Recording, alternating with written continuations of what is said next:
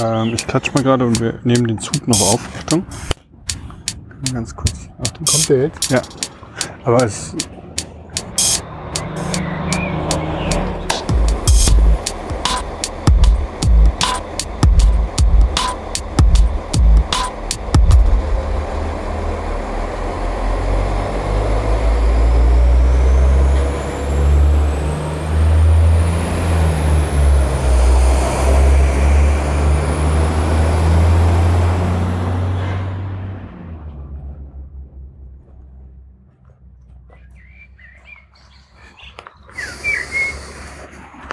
Hast du GPS an?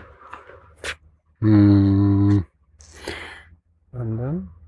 wandern. Geschwindigkeit 0,00. Das stimmt. Ja, dann geht das jetzt los. Dann geht's jetzt los. Hallo und herzlich willkommen bei Eigentlich Podcast Episode Nummer out. Sieben. Sieben, okay. Echt schon sieben? Sieben, ja.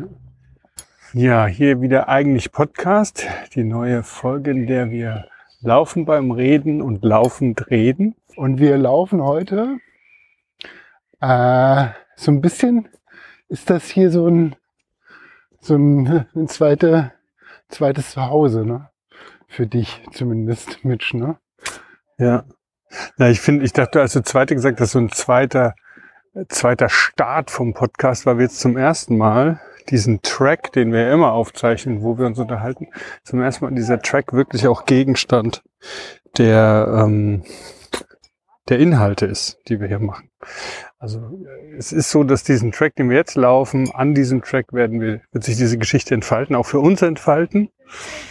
Und während wir noch auf dem Weg sind, Willst du Ähm. uns noch lokalisieren hier? Oder vielleicht nochmal lokalisieren? Nee, dann sollen die Leute einmal, dann geht nur auf die Webseite eigentlich-podcast.de, klickt einfach auf diese Folge, da oben ist die Karte, wozu machen wir denn das Salat? Dann sollen die da draufklicken, dann sehen die auch, wo es ist, oder? Dann sehen die auch, was ist. Äh, Es geht aber auch äh, inhaltlich um diese Gegend hier. Ja, genau, das wird sich dann, wir werden sicherlich gleich drüber reden, aber bevor wir genau sagen, was ist, ich möchte dir eine Frage stellen, das ist Eröffnung, und zwar, ähm, es gibt ja so ein Phänomen, wenn man so was hat, was so systemisch miteinander in Bezug steht, zum Beispiel auch wieder dieses Drei-Sonnen-Thema, also wenn zum Beispiel drei Sonnen können umeinander kreisen, das kann stabil sein, aber es ist unvorhersehbar, wann das Ganze kollabiert und ob es kollabieren könnte. Und wenn Systeme an so bestimmte Points of No Return kommen, dann können die auf einmal kollabieren.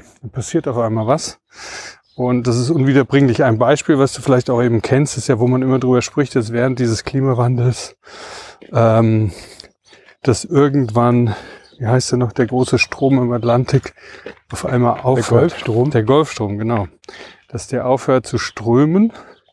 Und das kann von jetzt auf gleich passieren, wenn zum Beispiel in Grönland so viel Wasser schmilzt, dass sich einfach diese ganze Strömung im Atlantik verändern kann. Und wenn der abbricht, dann würde das eine riesen Auswirkung haben, eben auf zum Beispiel das Klima in Europa, weil der einfach uns erhitzt. Ähm, Also die sogenannten Kipppunkte. genau. Hast du irgend so ein Erlebnis in deinem Leben, wo du so einen Kipppunkt mitbekommen hast? Äh, meinst du jetzt das bezogen auf, auf den Klimawandel? irgendwas, was irgendwie so ein bisschen eiert und irgendwie so Thema ist und dann aber auf einmal kommt so ein Punkt, an dem du merkst, wow, jetzt geht es echt aus den Fugen. Ähm, dass das so schnell kollabiert, damit hätte ich nie gerechnet. Ja, das klingt schon ganz schön dystopisch. Ja, ich meine, äh, ich weiß, wo wir hier sind und vielleicht habe ich das auch hier erlebt, aber ähm, mir fällt jetzt auf die Schnelle natürlich außer Beziehung nichts anderes ein. Ja, ich meine, es gibt jede Menge YouTube-Filme, finde ich immer so, wo halt irgendwie irgendwas ins Wackeln kommt, wo dann die Leiter auf dem Tisch steht und man denkt, das wird schon irgendwie klappen mit dem Birnenwechsel. Auf einmal kippt so alles weg und man kann gar nicht hinsehen und so. An dem Ort, an dem wir gerade sind, wir laufen jetzt in Richtung eines kleinen Sees in Brandenburg. Und äh, da habe ich das wirklich erleben können. Ja, da möchte ich einfach ein bisschen mit dir drüber reden. Äh, ich habe dann, ich, ich muss es eigentlich so erzählen, bevor wir jetzt da sind, erstmal aus der Perspektive, wie ich es erlebt habe, weil da war es so, ähm, dass ich diesen See schon seit inzwischen 17 Jahren fast kenne und schon immer auch mitbekommen habe hier, dass mir die Leute aus dem Dorf erzählt haben, ja früher, da konnte man mit dem Trabi noch äh, über die Eisfläche fahren. Äh, früher war manchmal das Wasser so weit über die Ufer, dass es bis unten in die Gärte, Gärten reingespült hat. Früher lag hier mal über einen Meter Schnee auf dem Eis und so. Das sind Sachen, die habe ich nicht mehr mitbekommen. Da war es wirklich so, ich habe, glaube ich, zwei Winter oder so gesehen, wo der See zugefroren war. Schnee habe ich nur einmal wirklich, nee, Entschuldigung, stimmt nicht, zwei Winter äh, erlebt. Und trotzdem war der See einfach immer so da. Ja?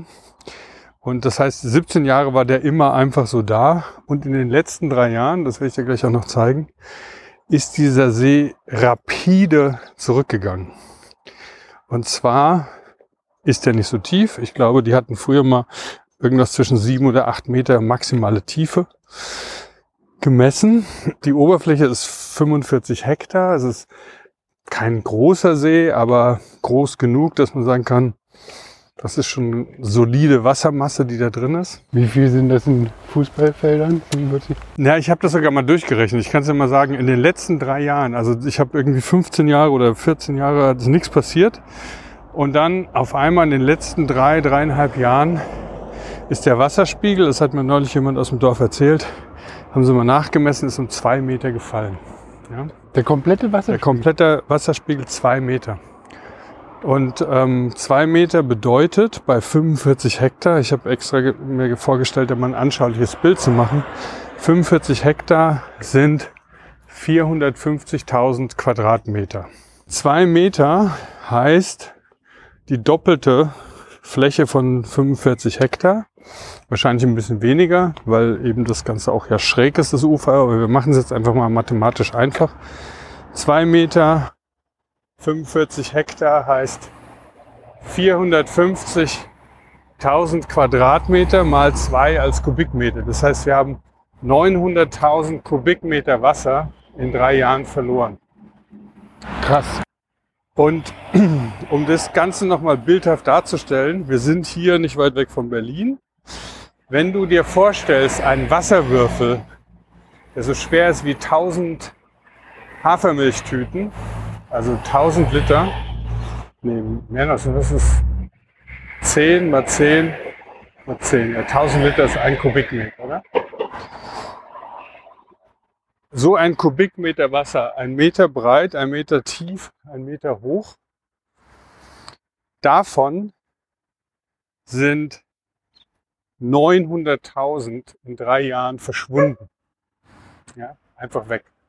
Das heißt jetzt, wenn ich ein Bild mache, ich nehme 900.000 von diesen Würfeln, ein Meter mal ein Meter mal ein Meter, und lege die alle hintereinander, dann komme ich von hier als erstes habe ich geguckt, so deutsche Städte, Entfernung, wie weit ist das? Das langt gar nicht. Ich komme von hier fast bis Paris, wenn ich diese Würfel hintereinander lege. Ja? So weit ist das. Ich komme ziemlich genau bis Stockholm. Ich komme ganz einfach bis Zürich. So. Ich komme von hier sogar schon bis in die Ukraine. Ja? Die erste große Stadt hinter der polnischen Grenze ähm, kann ich, wenn ich diese Wasserwürfe von dem, was in drei Jahren hier verschwunden ist, habe ich so eine riesen Distanz zurückgelegt. Also es ist nicht unerheblich. Und das Zweite ist halt, das ist eben wirklich, und deshalb habe ich vorhin gefragt, mit diesen Systemen, die auf einmal kollabieren, ich, das war absurd, ja. Du bist halt jedes Jahr hier, jeden Sommer hier, äh, öfter mal auch um, jeden Monat im Winter und auf einmal beginnt das Wasser zu verschwinden. Und das fühlt sich an wie ein linearer Prozess. Das fühlt sich an, als ob jemand einen Stöpsel gezogen hätte. Ja? Ich kenne diesen See und ich werde dir nachher sowas wie Jahresringe zeigen. Man sieht dann, dass im Winter dieses Absacken verschwindet. Dann bleibt es auf einer Ebene. Aber im Sommer zieht sich dann quasi das Wasser wirklich immer weiter zurück.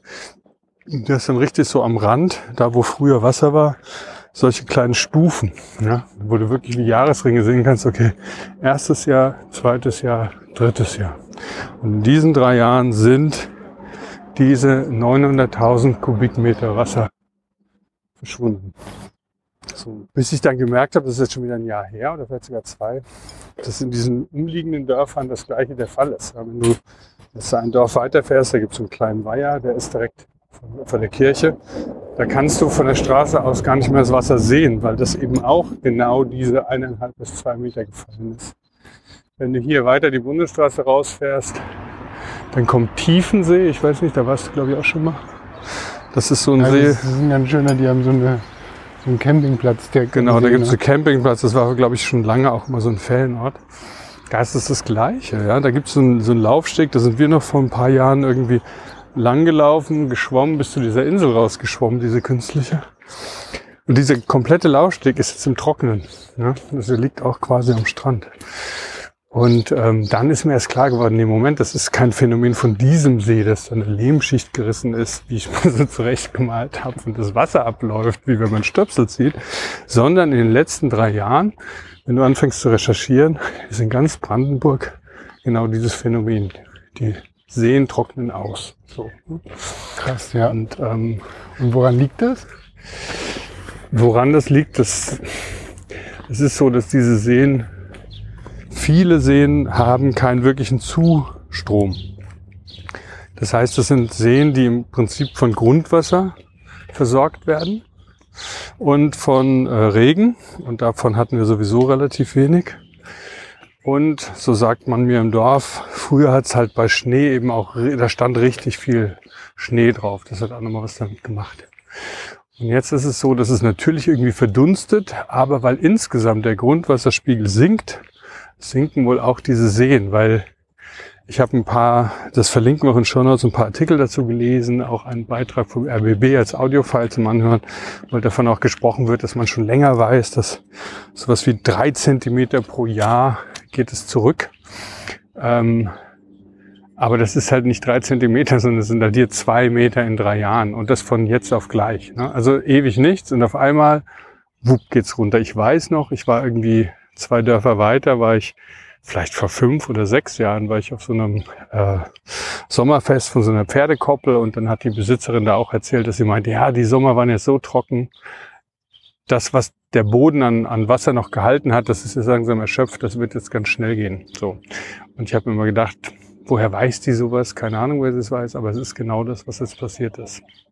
Und jetzt stehen wir direkt am See. Genau, wir sind jetzt gerade in den letzten Sätzen zum See vorgelaufen und können hier das, ähm, den See überblicken, Badestelle. Und man sieht tatsächlich, wie du beschreibst, denn hier, das ist extrem zurückgegangen. Ich kenne das auch noch viel weiter oben. Und es gibt dann immer so in diesem zurückgewichenen Bereich dann halt eine Zone am Ufer, die halt noch so lehmig feucht ist. Ne? also die auch matschig. Äh, das heißt, äh, ein Zeichen dafür, dass das komplett unter Wasser gestanden hat, noch vor einem Jahr oder zwei Jahren. Ja. Also Man sieht hier auch, wir gehen mal gerade lang, ich beschreibe das mal. Also hier oben auf der Ebene bis zum Wasser sind vielleicht gerade jetzt so zweieinhalb Meter Unterschied. Hier auf dieser Seite, das ist die Seite, ähm, wo es steil ins Wasser geht. Das heißt, wenn das Wasser zurückgeht, nimmt es nicht so viel Landmeter auf sich. Ne? Aber wo ich jetzt hier runtergehe, da sieht man links so einen Zaun. Ich messe jetzt mal so ein bisschen die Meter.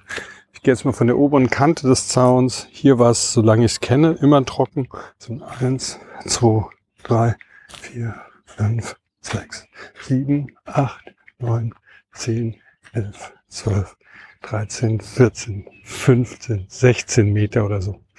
Da ist ein Zaun, der bis ans Wasser geht, aber jetzt schon wieder so eineinhalb Meter nicht im Wasser ist.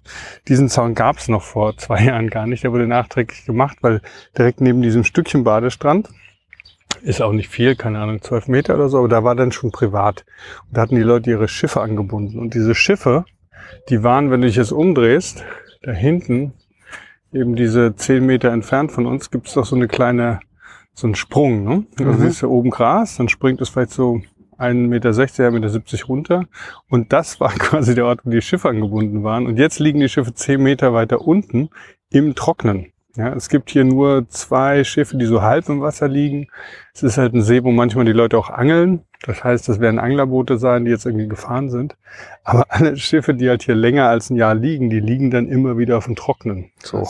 Und dieser Zaun, von dem wir stehen, der sieht halt so aus, als ob der halt, keine Ahnung, zehn Jahre da steht. Aber nein, der ist halt zwei Jahre hier gewesen. Und das Wasser ist eben jetzt schon wieder so weit gewichen, dass du da schon das nächste Feld reinmachen könntest. Das Schild Privatgrundstück betreten auf eigene Gefahr. Das heißt schon gar nicht mehr betreten verboten, weil ich meine, aber wie ist das jetzt äh, ganz äh, ganz äh, anderes Thema? Wie ist das denn rein rechtlich? Gehört das jetzt automatisch zu diesem Grundstück? Meinst du diese Verlängerung ja, zu sehen? Also weil äh, im Prinzip gibt es ja hier ein Grundstück Gewinn. Mhm. Ne? Also äh, ist das halt irgendwie, gibt es dann halt so diese virtuelle 5 Meter Uferlinie, die halt allen gehört? Oder wenn ich ein Grundstück am See habe, kann ich dann sagen, das gehört jetzt mir, weil das die Verlängerung, das müsste ja irgendwo, müsste das ja wahrscheinlich, wenn das jetzt auf allen, an, an allen Seen in. Brandenburg so auftaucht, dann wird es ja irgendwann auch eine rechtliche Dimension haben. Gute Frage, weiß ich nicht, müssen wir nachgucken. Ich muss jetzt dran denken, eben an dieses, wie lange ist das her? Sechs Jahre vielleicht, wo ähm, als Russland unter dem Nordpol eine russische Fahne in den Boden mhm, gerammt hat. Genau, das war, ist ja so eine ähnliche ähm, quasi äh, Besetzung von, von äh, Ressourcen. Ja. Ne? Ist ja genauso die, die Frage von äh, wie, wie man jetzt Planeten auch dann quasi nutzen kann, äh, nicht Planeten, Asteroiden dann für, für Ressourcengewinnung. Wem gehört das? Aber es ist auch Weltraumrecht, ist alles geregelt. Ja. Aber ich finde es total spannend, auch dass du Planeten sagst, weil in solchen Situationen, auch wie hier, auch wenn es ein lokales Thema ist, ich finde schon, dass wir auf alle Fälle, äh, sag ich mal, die Sachen gleich global planetarisch denken. Wenn man das halt hier so beschreibt, ich war so blöd zu denken, hat einen Stöpsel gezogen, merke dann, ah nee, Moment, das ist halt hier in dem Gebiet. Wenn man anfängt zu lesen, ist es halt wohl so, dass in der Tat unglaublich wenig äh, Wasser hier fällt dass aber hier viel Landwirtschaft betrieben wird. Die Landwirte haben, das ist, war in einem Artikel mal so beschrieben, teilweise Brunnen ausgehoben bis 150 Meter Tiefe, ziehen sich von dort das Wasser für die Besprengung und ähm, das sorgt auch dazu, dass der Grundwasserspiegel fällt, was dann eben bei den Seen sichtbar wird. Es ist interessant, dass halt hier sowieso auch so ein Sandboden ist. Und das war wohl so eine Endmoräne von Gletschern in der Eiszeit. Das heißt, von den Alpen wurden halt diese riesen äh, Steine hier hingeschoben. Das sind diese ganzen Feldsteine, die man auch in Häusern ganz viel hier sieht.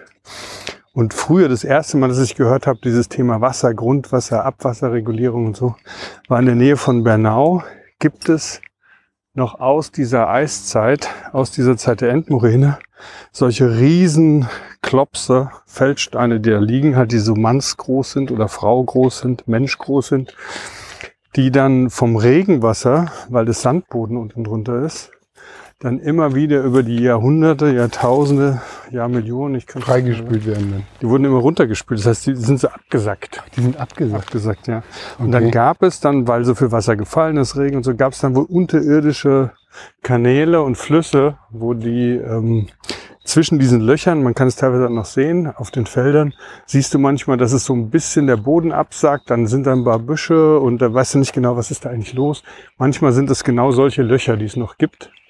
Und mir hatte mal jemand gesagt, das ist allerdings, wie viel ist jetzt nicht verifiziert, sondern einfach so, ähm, wie sagt man, Hearsay, also was ich so im Dorf gehört habe. Ja, so Local das, Speech. Das ist zu DDR-Zeiten wurden wohl damals schon unten unter den Feldern halt damals äh, Rohre gemacht zwischen diesen Löchern, damit das Wasser ablaufen kann. Ja, das sollte irgendwie weglaufen, dass es da nicht steht, halt lokal bei Überschwemmung. Das war das erste Mal, was ich was gehört habe, was halt irgendwie mit Landwirtschaft, Nutzung und Wasser zu tun hat. Und es ist jetzt wohl so eben, dass die Landwirtschaft das Wasser aus ganz tiefen Erden macht Tesla wahrscheinlich auch, ohne dass wir es wissen. Also wenn wir jetzt Verschwörungstheoretiker wären, könnte man das Ganze auch gleich Elon Musk anhängen. Das seit in Leipzig die Firma auf, bis ganz Brandenburg Wasser verliert. Die Landwirtschaft heute zieht das Wasser sehr tief aus der Erde nutzt es auf den Feldern. Und dann ist es aber so, dass dieses Wasser eben nicht mehr in die Felder sickert, sondern es ist über Rohrsysteme wird es abge, ähm, abgezogen. Das heißt, es geht nicht mehr zurück in den Boden oder ins Grundwasser, sondern geht von dort dann eben in die ähm, Klärwerke oder so, wird woanders hingeleitet. Ja, ich habe auch, ähm, ich habe auch äh, gelesen, dass hier diese, also wie du sagst, der Gletscher, Endmoräne, ne, das ist dann quasi diese diese äh, Gletscher, die dann halt äh, sich durch ganz äh, Europa ausgebreitet haben. Das war ja jetzt die letzte Eiszeit, was war das vor, weiß ich nicht, 22.000 Jahren? Ich mal ganz kurz, darf ich dich kurz anfassen, weil du hast das Mikro falsch rum. Oh.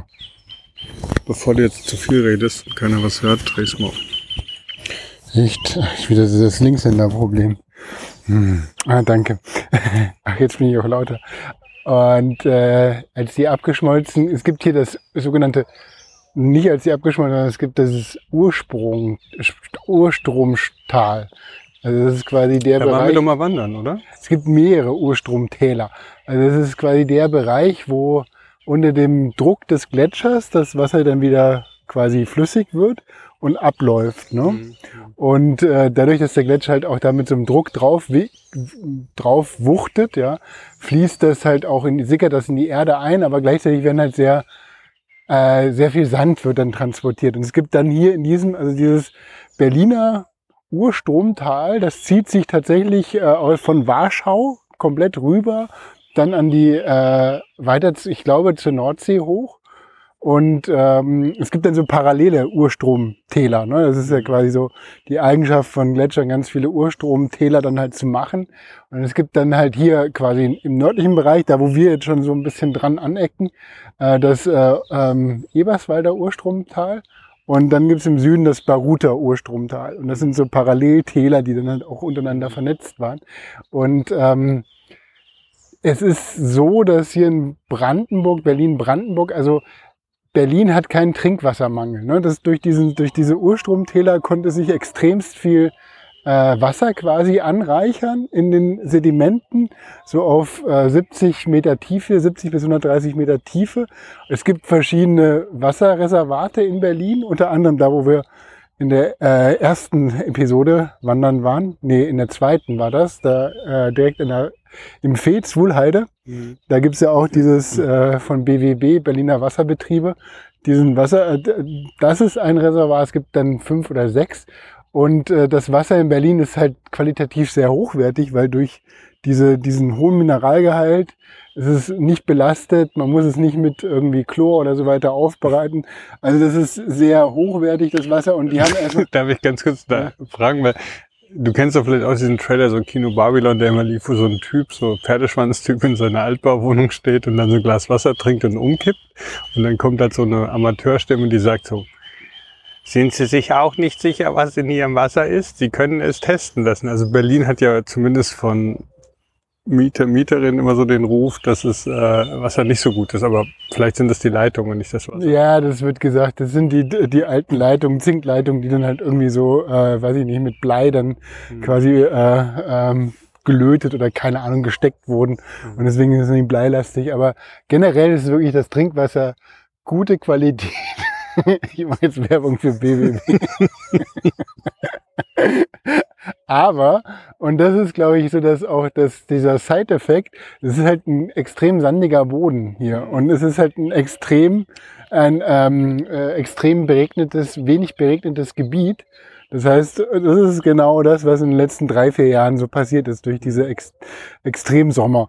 Dann äh, die Hitze, wenig Regen, äh, die extreme Hitze, das führt eben zu einer Verwüstung von diesem ganzen Landstrichen. Das stimmt und das Erstaunliche ist halt wirklich, ich kann, ich kann ja mit diesem langsam fortschreitenden Prozess irgendwie umgehen. Aber das halt ewig nichts war und das waren immer wieder heiße Sommer hier. Ja. Es war ewig nichts und auf einmal ging es so zack, zack, zack. Ich zeig dir das gleich. Wir sind jetzt kurz hier stehen geblieben, äh, direkt vor dem Schild.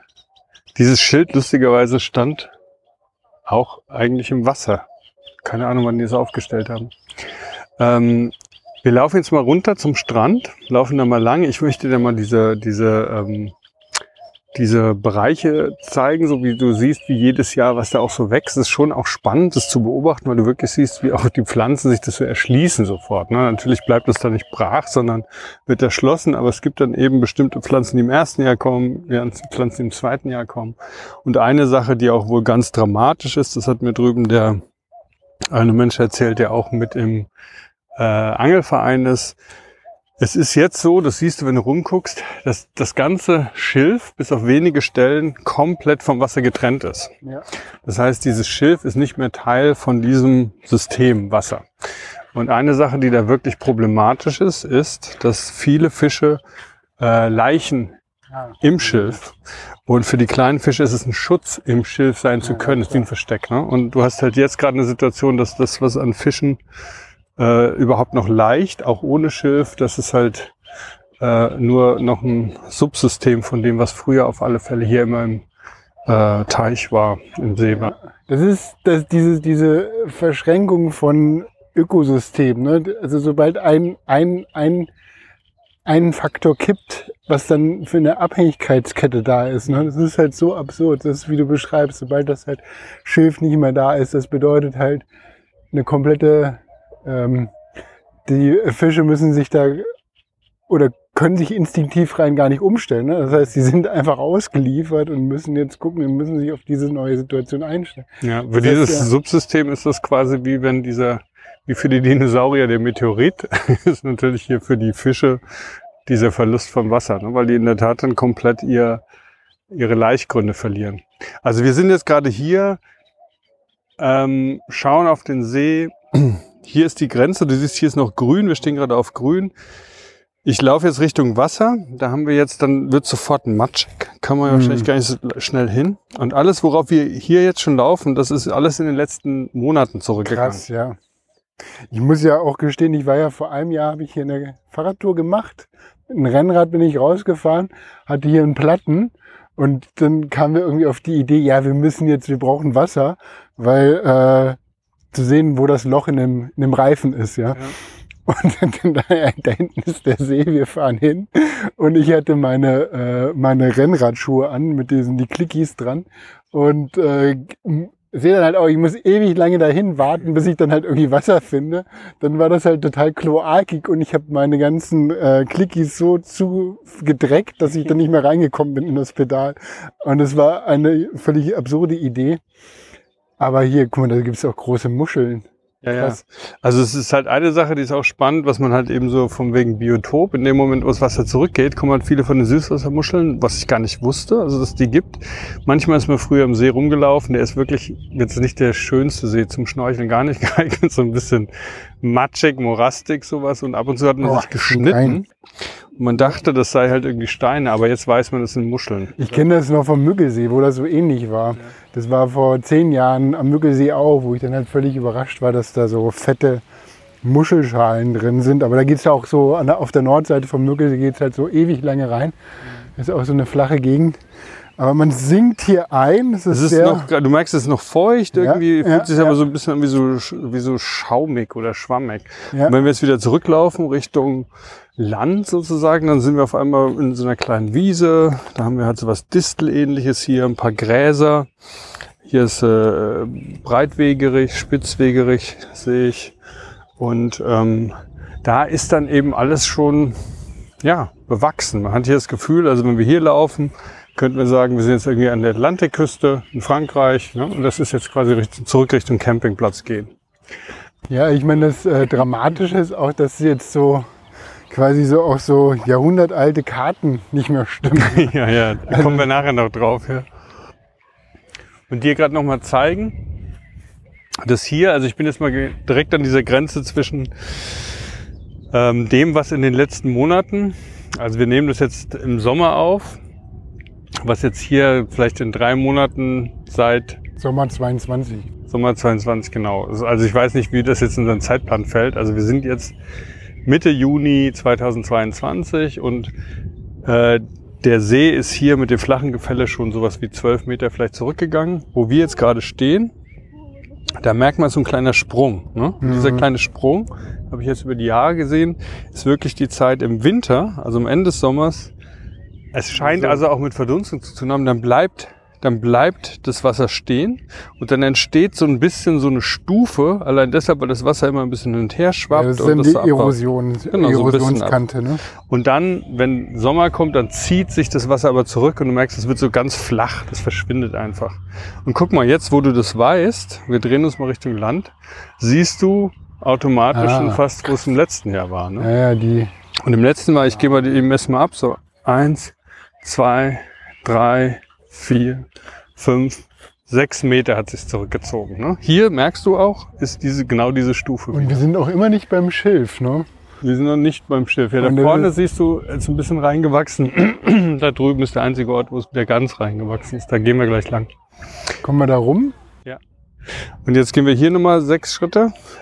Eins, drei, vier, fünf, sechs. So, das sind wieder sechs Meter. Und wenn du hier ranguckst, wir sind jetzt gerade da, wo so früher mal so ein Badestreifen war, deshalb kann man es nicht genau sehen, aber du siehst, hier ist das Schilf, ja. Ja. Das heißt, das ist diese nächste Stufe, rechts und links. Und dann siehst du wirklich so diese, ähm, diese Phasen. Ja, wenn wir rüberschauen, das Schilf von früher steht noch da, ist noch genug Feuchtigkeit, das ist nicht verschwunden, aber es hat keine Berührung mehr mit dem Wasser. Davor diese, diese ähm, Streifen, der hat jetzt schon so buschähnliche Gräser, Disteln und sowas. Und dann weiter unten gibt's halt das, was jetzt wirklich in den letzten drei Monaten eben so an Flugsamen äh, ja. ausgestreut wurde. Und aber ich meine, äh, wir sind ja immer noch nicht, das Schiff war ja alles unter Wasser. Ja, ja, genau. War, eigentlich ging ja der Badestrand hier oben los. Ne? Ja nochmal jetzt mindestens äh, von der letzten Kante 20 Meter weiter. Ja. Ähm, Ja, wo, ist das war doch hier der Badestrand.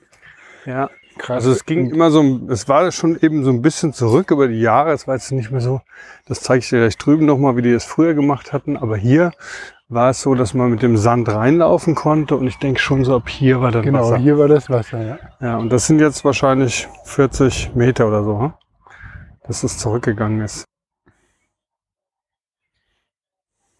Verrückt.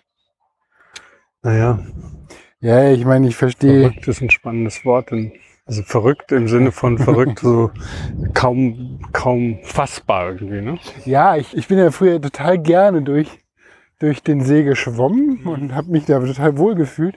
Aber ich habe auch das Gefühl, durch diesen Rückgang des Wassers ist da einfach so die Konzentration von irgendwelchen Algen, das, die ganze Wasserqualität ist dann auch, hat auch darunter gelitten, dass ich jetzt den See gar nicht mehr so richtig zum Schwimmen mag. Und das finde ich auch total gemein, weißt du, der See, der See geht zurück, stirbt und gleichzeitig wird er nicht mehr gemocht. Ja. Ja, das ist vielleicht aber auch ganz interessant, dass das so ein bisschen die Menschlichkeit in solchen Prozessen beschreibt. Ne? Also man hat dann irgendwie als erstes so einen Schock, Orientierungslosigkeit, versucht sich damit irgendwie auseinanderzusetzen. Und, uh, was ist da passiert? Was kann man da tun? Dann ist man total aufgebracht und wütend. Ähm, und dann kommt so ein Moment der Traurigkeit und Akzeptanz. Vielleicht sind es die Phasen der Trauer. Und, äh, und dann irgendwie ist die Frage, hm, gibt es denn in der Nähe noch einen schönen See? Also man ist dann irgendwie, hat man sich schnell davon verabschiedet, was ja auch irgendwie zeigt, wie gut man als Mensch dabei ist, in seinen was- Selbstheilungsprozessen sich auch abzugrenzen. Aber ich meine, was sagt denn jetzt hier so die lokale Politik? Also der Städterat, Gemeinderat, keine Ahnung. Äh, Gibt es denn nicht hier irgendwelche Programme, um das auch entsprechend abzufangen? Weißt du das? Ähm, da, also Also ich meine, Ich habe das jetzt alles nur vom Gesprächen am Gartenzaun sozusagen, ne, von Leuten drumherum. Es ist so, dass äh, in Verneuchen, das ist ähm, drei oder vier Kilometer entfernt, gibt es ein ähm, Klärwerk, ne? also wo das Wasser zumindest gereinigt in gewisser Weise aufbereitet wird. Es ist wohl so, das hatte ich in einem Beitrag gelesen und gehört, dass dieses aufbereitete Wasser nicht mehr versickern darf im Land, sondern es muss eigentlich abgeführt werden über Leitungen Richtung Flüsse, weil der ähm, die Wasserqualität nicht gut genug ist. Aber da ist man gerade am Umdenken und möchte dieses ähm, geklärte Wasser wieder im, in der Landschaft versickern lassen, um eben diesen Rückgang des Wassers und des Grundwasserspiegels aufzuhalten. Und auch die, den Pegel von dem See dann zu halten. Ja, in Also soll der diesem, hier quasi eingeleitet Das, werden? das oder? ist generell ein Thema. Das Okay. ist bei anderen Seen auch. Es gibt wirklich auch Seen, die schon komplett ausgetrocknet sind. Das habe ich auch erst bei der Recherche, ist alles verlinkt in Shownotes. Es ist in Brandenburg so, es ist absurd, weil wenn du es einmal aufmachst, dann denkst du, gerade die Berliner, die halt ja immer dann irgendwie im Sommer rausfahren und sich an die Seen legen, ne, dass die halt irgendwie kommen. Also es ist kein Thema. Also ich habe es nie gehört in Berlin, dass halt irgendwie sich jemand damit auseinandersetzt. Ähm, hier ganz konkret bei diesem See ist es so, dass das Klärwerk liegt wohl sieben oder acht Meter tiefer als der See. Das heißt, wenn man da eine Entscheidung fällen würde, zu sagen, wir pumpen das geklärte Wasser direkt in den See, müsste man einen Weg finden. So, jetzt laufen wir gerade mal hier durch diese Vegetation. Man müsste dann einen Weg finden, wie man diese Höhenmeter überwindet. Die Frage ist dann natürlich auch in der Machbarkeit, sickert das dann gleich wieder weg? Was ist der Energieinput, den du in das Pumpen reinbringst? Also man muss es irgendwie dann aufwägen, wie man das leisten kann. Die Gegend hier ist auch eine der Gegenden, die am meisten Solarpanels hat. Also vielleicht kann man, und auch ein paar Windanlagen, vielleicht kann man das wirklich sogar CO2-neutral irgendwie umsetzen. So, wir sind jetzt hier gerade hinterm Schilf. Das ist das Einzige, was ich wirklich gerade schätze an der Situation, ist, man kann jetzt an dem See um den See laufen. Ne? Also man ist jetzt in so äh, Biotopen, in denen man sonst nie sich bewegen kann. Wo wir jetzt gerade sind, da war Wasser, jetzt sind hier Brennnesseln und Disteln. Ich hab es kurze ist immer noch. Schilf, du hast kurze Hose. Mücken sind natürlich auch hier. Und das war auch unter Wasser. Also früher wären eben das hier genau die ähm, Fischlaichorte gewesen. Und sag mal, ich meine, ähm, das wirst du mir jetzt auch nicht beantworten können, aber Schilf so in der Form kann ja nicht länger bestehen bleiben irgendwann. Vielleicht jetzt ein, zwei Jahre. Meinst du, das wird ja dann auch irgendwann verwüsten hier, oder? Ähm, ja, es wird wahrscheinlich was anderes kommen. Also was ich schon gemerkt das Schilf habe, wird jetzt, es ist, bleibt noch so lange da, wie ein bisschen der Untergrund, aber eigentlich wächst das Schilf direkt im Wasser, ne? Ja, also was du hier beobachten kannst, ist natürlich, das Wasser zieht sich zurück, das Schilf bleibt bestehen und es sieht jetzt auch nicht so aus, als ob es komplett verschwindet. Aber andere Pflanzen, wie zum Beispiel die Disteln, die sind relativ aggressiv und holen das in gewisser Weise ein. Kann sein, dass die das dann irgendwie teilweise übernehmen. Was anderes, was aber auch passiert, vorhin haben wir über die Süßwassermuscheln gesprochen, zum Beispiel gibt es in dieser Gegend auch Waschbären. Die Waschbären kommen und holen sich die Süßwassermuscheln, zerschlagen die und essen die. Du siehst ja manchmal die kleinen Waschbärfüßchen und du siehst halt richtig solche teilweise so restaurantähnliche Zustände, wo dann halt so ein halbes Dutzend Austern von, von irgendeinem Waschbären geschlürft wurden. Du siehst aber, was das Schilf betrifft, auch wiederum Wildschweine, das ist zumindest mal eine Hypothese, die dann die äh, süßen, fetten Wurzeln vom Schilf beißen. Ist das so die Hypothese, wo das Wasser auch hingelaufen ist mit dem Lehmboden oder ist die Ja, standhaft? das ist, äh, nee, wir, vielleicht, wenn wir Glück haben, siehst du ein paar Spuren. Also man sieht das manchmal, Spuren, das ich wirklich, dachte Wildschweine. ja, die irgendwo müssen da sein. Es war schon immer so, dass hier in der Gegend natürlich so ganz schmale Pfade, wie der, wo wir jetzt auch sind, nicht klar ist, ob Ein jetzt wirklich Schmugglerpfade, ne? Von früher. Nee, das, Das ist die Schmugglerroute Löme Verneuch. das ist vielleicht aber auch so Tierpfade teilweise. Ne? Also dieser Pfad zum Beispiel ist sehr schmal, aber ich glaube, dass den auch viele Wanderer inzwischen Ja, benutzen. also ist auf jeden Fall ein Erlebnispfad hier. Ja. So, jetzt kommen wir wieder im Wasser raus und hier sind wir an so einer Ecke. Und hier sieht man, dass das Schiff, wenn es nicht zu schnell geht, dann kommt das mit. Ja? Aber Ja. bei diesen anderen Bereichen, wo wir gerade waren, da ist es einfach abgehängt. Ja. Also dann breitet sich das Schiff auch entsprechend aus. Ja. Das will wieder zurück zum Wasser auf jeden Fall. Und hier sieht man zum Beispiel, kannst du auch mal dokumentieren, ich weiß nicht, ob das jetzt direkt, Ganz klassischer Waschbärenschmaus. das weiß ich nicht, aber ähm, du siehst halt irgendwie, dass da eine ganze Reihe von aufgerissenen Süßwasser. Mach mal die da vorne im Wasser mit rein. Kannst du Hochformat? Nee, du willst Querformat wegen Block. Ja. Das ist sowas, was man irgendwie oft sieht. Also ich meine, Waschbären sind ja auch invasiv. Ne? Also die haben ja auch, die, dadurch, dass die so Finger haben, sind die so ein bisschen im Vorteil mit anderen ja, genau. heimischen Arten. Und ich hatte ganz lange ein Loch in der Mülltonne, habe ich das schon mal erzählt. Und das Loch in der Mülltonne, das habe ich dann halt irgendwie zugetaped mit irgendwie Panzertape. Und irgendwann kam dann irgend so ein Waschbär drauf, dass man halt irgendwie ganz einfach dieses Panzertape abschaben kann. Und hat dann halt den ganzen Inhalt der Mülltonne durch dieses Loch dann gezogen. Und jeden Morgen war dann halt diese Mülltonne ausgeräumt. Und ich habe immer andere, andere Methoden ge gesucht, dann halt dieses Loch dann zu stopfen und habe dann mit irgendwie einem Spanngurt und einer Pappe drumrum und jedes Mal war dieses Loch offen und der ganze Mülltonneninhalt lag dann gezerrt durch dieses Loch daneben. Und dann habe ich bei der BSR dann einfach hingeschrieben und Fotos gemacht, dass ich Probleme mit Waschbären habe. Und innerhalb von einem Tag haben die die Tonne ausgetauscht. Hättest du das Ganze auch mal auf äh, Twitter hochge diesen Kampf hochgeladen. den Battle gegen den Waschbär. Battle of the Minds. Human versus Raccoon. Ja. So, jetzt sind wir gerade einmal um einen halben See gelaufen quasi. Und das war früher nicht so einfach. Da musste man wirklich auf die Straße gehen hier bei dem Abschnitt, ne? Mhm. Und konnte dann erst später wieder. Ja, und das ist schon ganz schön. Also irgendwie hat's auch sowas, das ist ja das Komische, ja. Ich muss jetzt dann absurderweise sagen, dass ich es auch ganz spannend finde, dass sich was verändert, was was Neues. Ah, okay, man kann schon am See langlaufen, Ja. kann beobachten, wo die Waschbären waren, wo die Wildschweine waren. Ja, aber, aber was jetzt quasi das Dramatische. Ah, hier ist die Badestelle. Krass. Stimmt. Wahnsinn. Ah. Ja, das war ja irgendwie. Das war ja immer die Hauptbadestelle, wo wir früher waren, ne? Ja, hier ist man quasi Und- jetzt von der, vom Zug auf die andere Seite gelaufen. Da steht so dann eine alte Tischtennisplatte aus Beton noch rum und Das war hier quasi der, der Einstieg zum See da. Einstieg, genau. Und da siehst du auch relativ gut, wenn man das weiß. Kannst dir vorstellen, wenn man da unten steht und hochguckt mit Wasserwaage, sieht man genau da, wo früher das Wasser war. Also, Also ich meine, ich muss jetzt auch noch mal ein Bild machen hier, weil das ist wirklich verrückt. Wie dramatisch. Und das, das Ding, was dann halt damit zusammenhängt, ist ja immer so eine gewisse Möglichkeitsverknappung. Ne? Also, das Wort kannte ich nicht. naja, das habe ich mir gerade ausgedacht. Aber es gibt halt, es gibt halt kein Zurück mehr. Ne? Wenn man sich damit auseinandersetzt und wir wissen, der Klimawandel ist da, es ist einfach nicht mehr abwendbar, man wird so fatalistisch. Also es ist, hat ein total, es hat etwas sehr deprimierendes. Also mir geht's so, dass ich da halt sehr, das nimmt mich halt mit und ich weiß nicht, wie kann ich damit umgehen.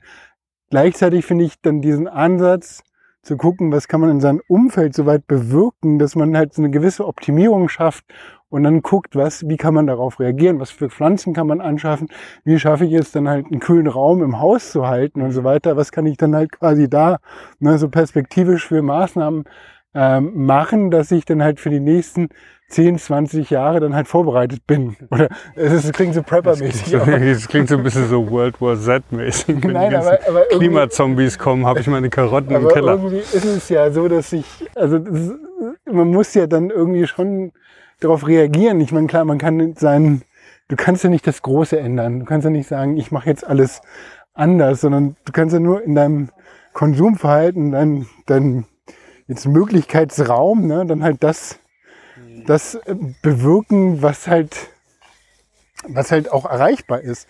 Und Ja, es ist halt alles andere ist ja total deprimierend. Und da kann aber da kann man sich ja in Konsumverhalten entsprechend ausrichten. Da kann man sich ja, man hat keine so gewisse, dass man sagen kann für sich, okay, ich arrangiere mich oder ich bereite mich vor oder ich mache das jetzt, damit ich halt nicht einen Beitrag für diese ständige Erwärmung oder irgendwas. Also, weißt du, was ich meine? Ja.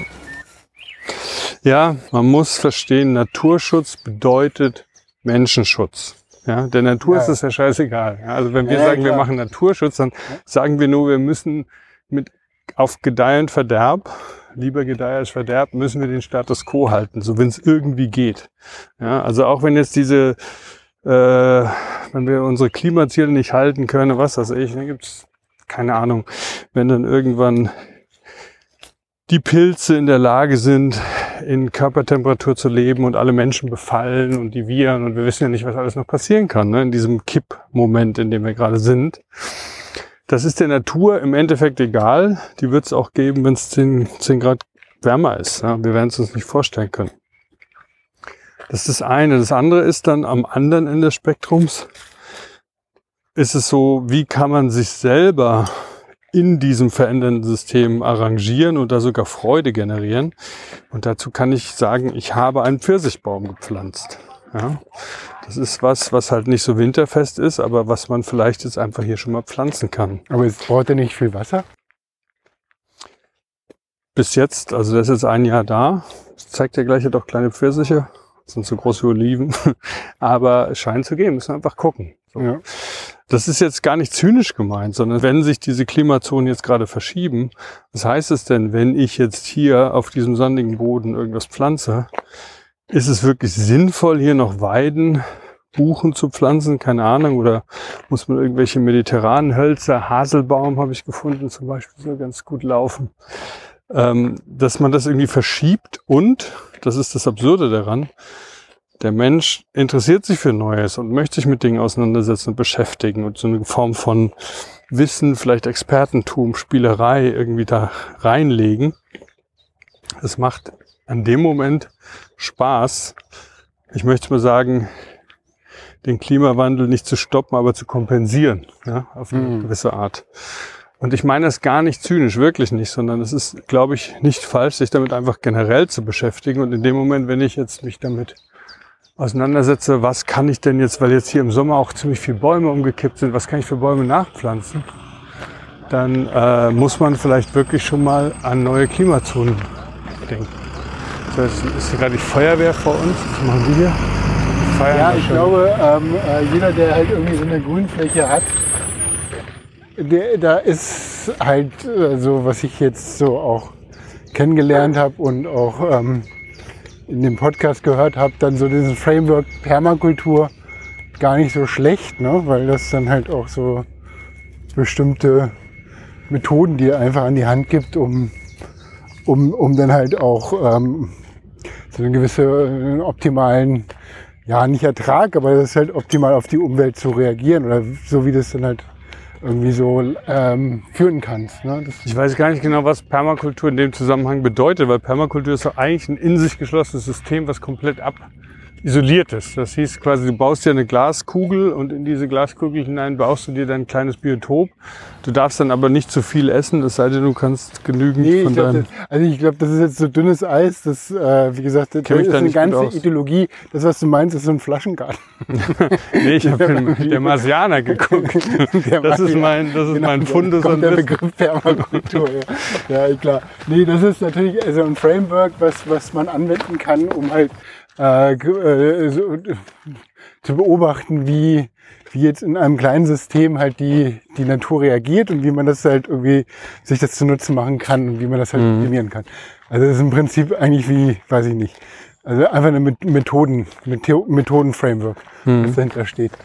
Wir sind gerade am Angelverein vorbeigegangen und wir gehen nochmal ganz kurz runter ins Wasser, weil wenn du schon Fotos machst, möchte ich, dass du dieses eine Foto machst, weil das passt ganz gut. Ups, zwei Fotos. Hier links kannst du auch nochmal ein Foto machen.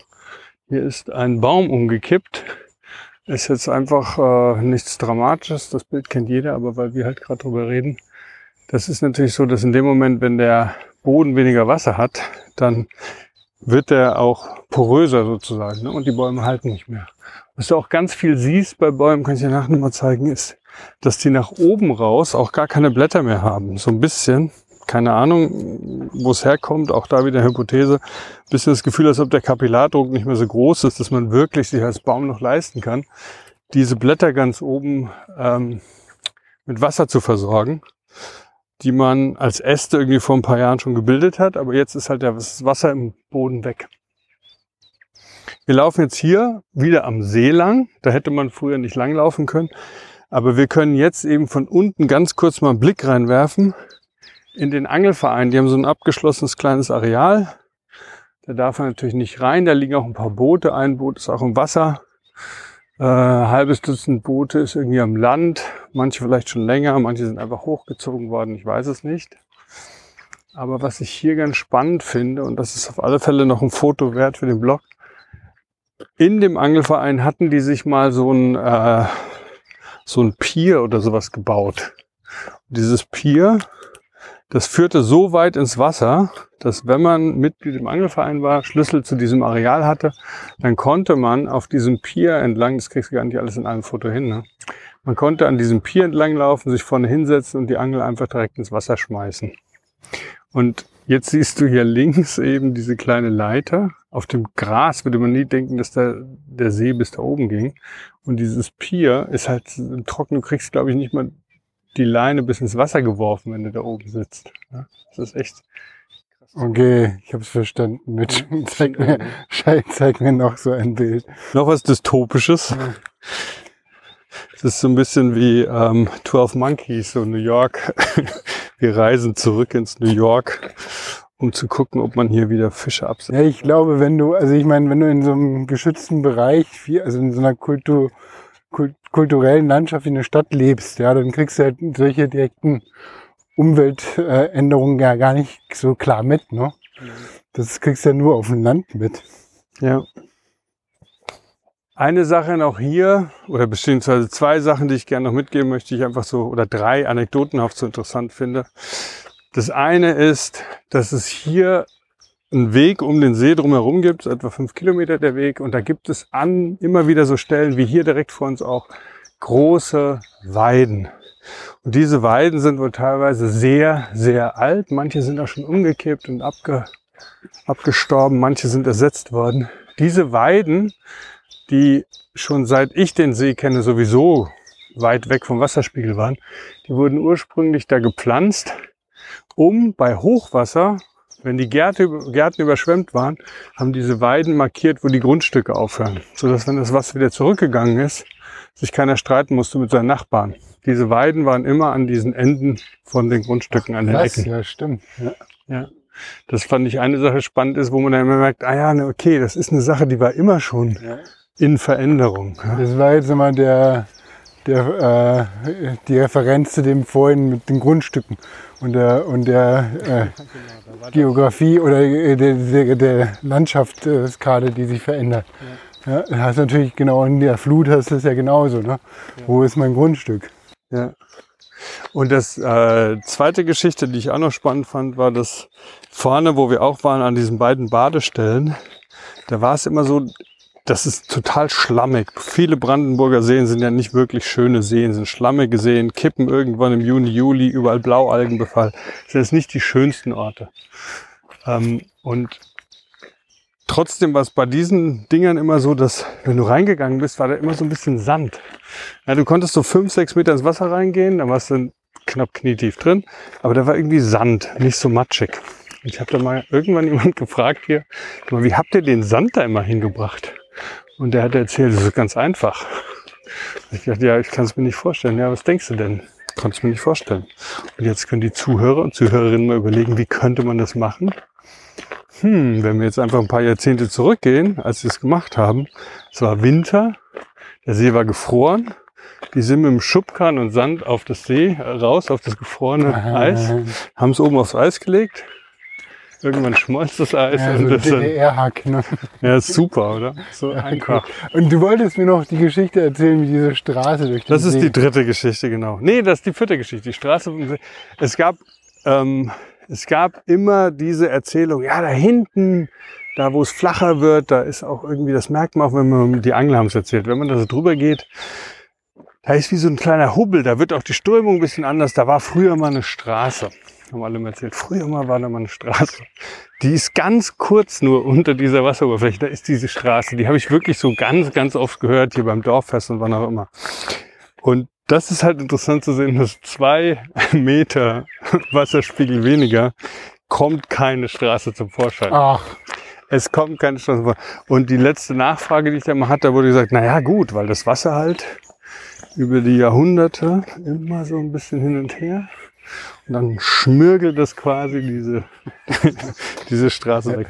wir Also, sind echt ganz deep im Local Talk, oder? ja, ja, genau. Wobei ich sogar mal eine Karte gesehen habe hier. Die hatten einmal so ein Dorffest, wo die äh, so das früher ausgestellt haben.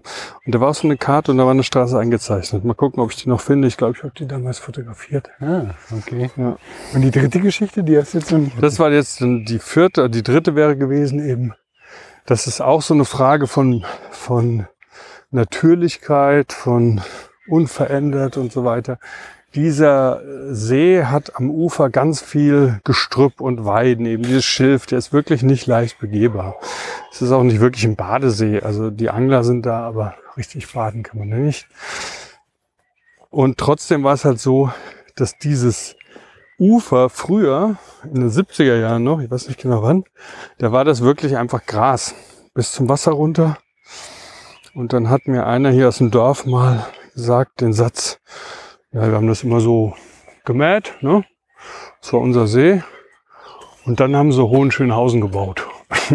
Das war wohl so ein Moment, wo dann, als die, äh, diese Wohnungen dann bewohnt waren, sind die Leute aus Hohenschönhausen eben raus aus Berlin zum nächsten See. Das war dann hier.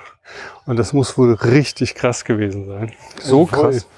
Voller Menschen, alles liegen lassen, Müll und so weiter. Und es war wohl so nervig, dass halt irgendwann die Dorfgemeinde entschieden hat, wenn die Saison vorbei ist, dann schneiden wir überall Weidenrouten, Äste, alles, wird alles ans Ufer gelegt, stecken die Weiden im Boden und dann lassen wir das einfach verwildern, dass keiner mehr kommt. Echt?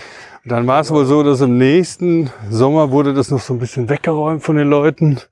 Und aber nach ein paar Jahren war das so, dass halt dann wirklich das Ding alles angewachsen war, zugewachsen war und dann war dieser See auch erledigt. Dann sind die Leute nicht mehr scheinbar hierher gekommen. Das ist total interessant. Eine schöne, schöne Dorf-Rebel-Geschichte. Ja, ja, genau. Das Ganze ist halt irgendwie auch wieder so. Ich komme an und ich sehe halt diese Weiden am Ufer und dann merke ich, ah, okay, die sind genau diese 40, 50 Jahre alt, die Hohenschönhausen auch alt ist. Und auf einmal merkst du, dass alle Bäume wirklich gleich groß sind ähm, und von Menschen dann eben gemacht wurden und nicht natürlich einfach gewachsen sind. Die Menschen hatten es vorher einfach als Gras. Ja. Ja, das war die Folge zum See. Ich würde sie zusammenfassen. Wo ist das Wasser eigentlich? Wo ist das Wasser eigentlich? Was ist da eigentlich los? Ich Beschäftigt mich sehr. Und ähm, ja, ich habe dich vielleicht ein bisschen gehijackt mit der Folge. Aber ich hoffe, du fühlst dich jetzt nicht so manipuliert, dass ich das einfach so reingeschoben habe als Thema. Nee, wieso? Wir sind ja eigentlich ein Filmpodcast. das, das hoffe ich doch nicht. Ich versuche es nochmal. Okay. Na, vielen Dank mit, also echt ähm, sehr eindrücklich und ja, ein halb erfreuliches Thema, aber trotzdem komme ich immer wieder gerne hierher. Ja, also in diesem Sinne gerne wiederhören. Bis zur nächsten Episode. Zum eigentlich Podcast. Vielleicht haben wir dann auch das nächste Mal ein Filmthema. Ja. Www muss man nicht machen. Eigentlich minus podcast.de. Genau, das ist unsere Adresse. Wer uns dann noch äh, Kommentare da lassen will, kann das gerne auf äh, der Episode unter der Episode tun. Wer uns dann bewerten will in den einschlägigen Podcast-Verzeichnissen, freuen wir uns drüber. Ja, dann macht's gut. Letzte Frage noch. Was haben wir ganz früher mal gemacht, lange nicht mehr gemacht. Ich habe dir das Thema vorgestellt. Was war so dein eigentlicher Moment, wo du gedacht hast, wo irgendwas Klick gemacht hat? Ähm, also das, wie du es beschrieben hast, das war jetzt quasi kein Klick, sondern ein Ki- Kipp-Moment. Ne?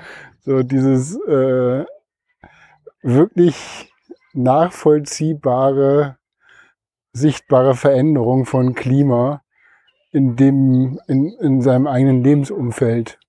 Das finde ich doch schon krass. Also weil ich habe es immer so mit einem Auge dann gesehen, aber das jetzt immer so klar zu formulieren, das ist dann halt kein Seensterben lokal begrenzt ist, sondern in Brandenburg ist, das ist schon echt extrem krass. Also da fand ich, das fand ich schon sehr eigentlich. Ja.